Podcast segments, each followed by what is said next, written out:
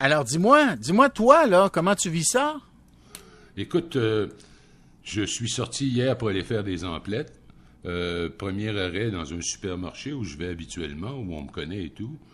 Et là, je sors de ma voiture, j'avais mon masque dans ma main, prêt à le mettre comme d'habitude. Puis là, je regarde. Il n'y a pas un employé du magasin qui a un masque. Puis je vois à peu près à l'œil une douzaine de personnes, puis il y en a une qui porte un masque. Alors là, je me suis dit, écoute, mon Luc,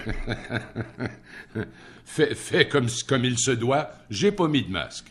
OK, Là, un peu, là. T'as, porté ton masque Dans ma main, sachant, comme en- je fais en non, mais en sachant que ce n'était plus obligatoire. Donc, tu avais l'intention de le mettre ou c'était le réflexe? C'était le réflexe, je pense. C'était Ok, le c'était le réflexe. J'ai pas pensé. J'ai pas pensé à ça. Tout à coup, je D'accord, vois que personne n'a des masques. J'ai j'ai remis mon masque dans ma poche, puis j'ai fait mes emplettes. Puis après ça, je suis allé euh, à la pharmacie chercher des trucs. Et puis, même chose. À la pharmacie, euh, portez pas de masque. Euh, alors, il y a, vraiment, j'ai été, euh, je dirais pas étonné, mais c'est quand même frappant après plus de deux ans. Euh, j'ai été frappé par le fait qu'il n'y a plus de masques. Il n'y en a plus. Je suis allé au marché Atwater, puis le marché Atwater, même les étals extérieurs, que- avec un toit, euh, Oui. normalement, tu étais obligé de porter un masque. Plus personne ne portait le masque. C'est juste à côté de chez moi, ça. Alors, on- quand on est à Rome, on fait comme les Romains. Alors, euh, j'ai pas porté le masque. Et là, j'imagine que ça doit être comme ça un peu partout. Et ultimement aussi, après réflexion, Bernard, euh, Ouais. parce que j'y ai pensé après, pourquoi j'ai pas eu ce réflexe-là, tout ça. bon. Euh, je pense que c'est plus aussi nécessaire que c'était. Parce que, d'abord, il y a un pourcentage super élevé de la population qui l'a déjà eu. Et sans jouir d'une immunité totale, jouissent d'une immunité quand même. Deuxièmement, pendant la vague Omicron, qui était super contagieuse, masque, pas masque, tout le monde l'attrapait. C'était- c'était- j'ai- vu des gens l'attraper que littéralement, il y avait un masque cousu dans le visage. Euh, alors, à un moment donné, tu dis, ben là, ça a l'air que c'est plus vraiment ça. Là, je sais, Bernard, tu sais, on a- toi et moi, là, on a, on, on a discuté de ça depuis deux ans et demi. On, Oui, oui. a, on a mangé de ça, là, puis on connaît tout ce qu'ils ont dit, puis tout ce qu'ils ont fait. Non, non, Moi, mais c'est ce que je sens, je, je sens que Luc est content, est content que ce ne soit plus obligatoire, mais il y a, il y a encore comme une petite réticence à l'abandonner. C'est comme si on avait, on s'était, c'est comme si le pli, le, tu on a pris le pli, Ouais, ouais. et là on a de la- un petit peu de misère à s'en défaire. Puis on a comme des- effectivement. hein? Puis je, je suis convaincu que par pur réflexe, quand je vais quitter chez moi, je vais avoir un masque dans mes poches, toujours. Je te le garantis quand tu vas rentrer dans la place Bonaventure là, pour venir, euh, pour venir en studio. Je te garantis que tu vas chercher ton masque pendant une fraction de seconde. Tu vas Ben oui, chercher parce ton que masque. tu ouvres la porte, tu dis, oups, où est-ce qu'il est mon Ben, masque? Ben oui, ben oui. Et je te dis, je disais ça tout à l'heure avec une collègue, là, je discutais avec une collègue. Dans quelques années, on va se demander, on a-tu vraiment vécu ça?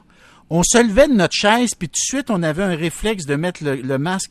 Écoute, c'était une gymnastique à laquelle on s'est complètement plié et qui était devenue une seconde nature. Mais en même Hein, tu- temps, oui, c'est vrai, c'est tout à fait vrai ce que tu Hein? dis. Mais en même temps, euh, on a vu d'autres mesures sani- sanitaires tomber, tomber tranquillement, pas vite. Bon, Hum, le pire étant le couvre-feu, puis là, ça a descendu, descendu, descendu, descendu. On pouvait aller voir des matchs des Canadiens, on pouvait aller au théâtre, on pouvait aller au cinéma. Et quand, tranquillement, on, on dirait que notre cerveau est ainsi fait qu'on veut fermer la porte sur ce bang, c'est terminé, OK? C'est terminé. Ouais, le masque, mais- c'était le dernier morceau, puis on ne Ouais. l'oubliera pas de sitôt, mais on aimerait penser à d'autres choses.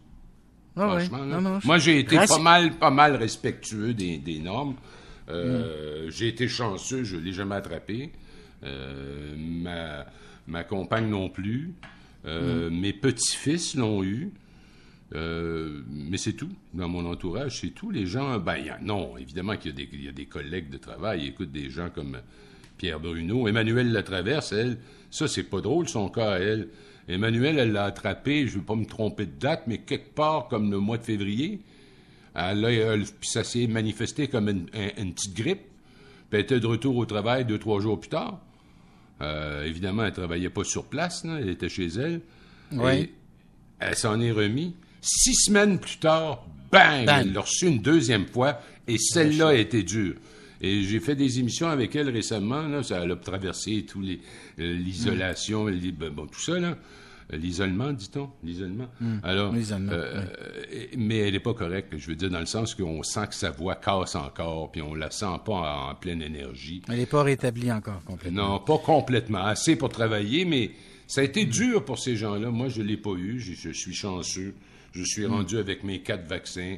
Et puis, euh, tout va très bien, Madame la Marquise. Je voudrais pas l'attraper, mais à un moment donné, il faut vivre aussi.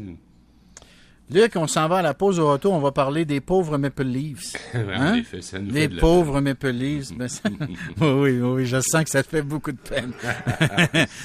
Alors, il y avait tout un club, puis euh, finalement, ça fait poète-poète encore une fois. Euh, Luc va être là, Alexandre Pratt également, tout de suite après.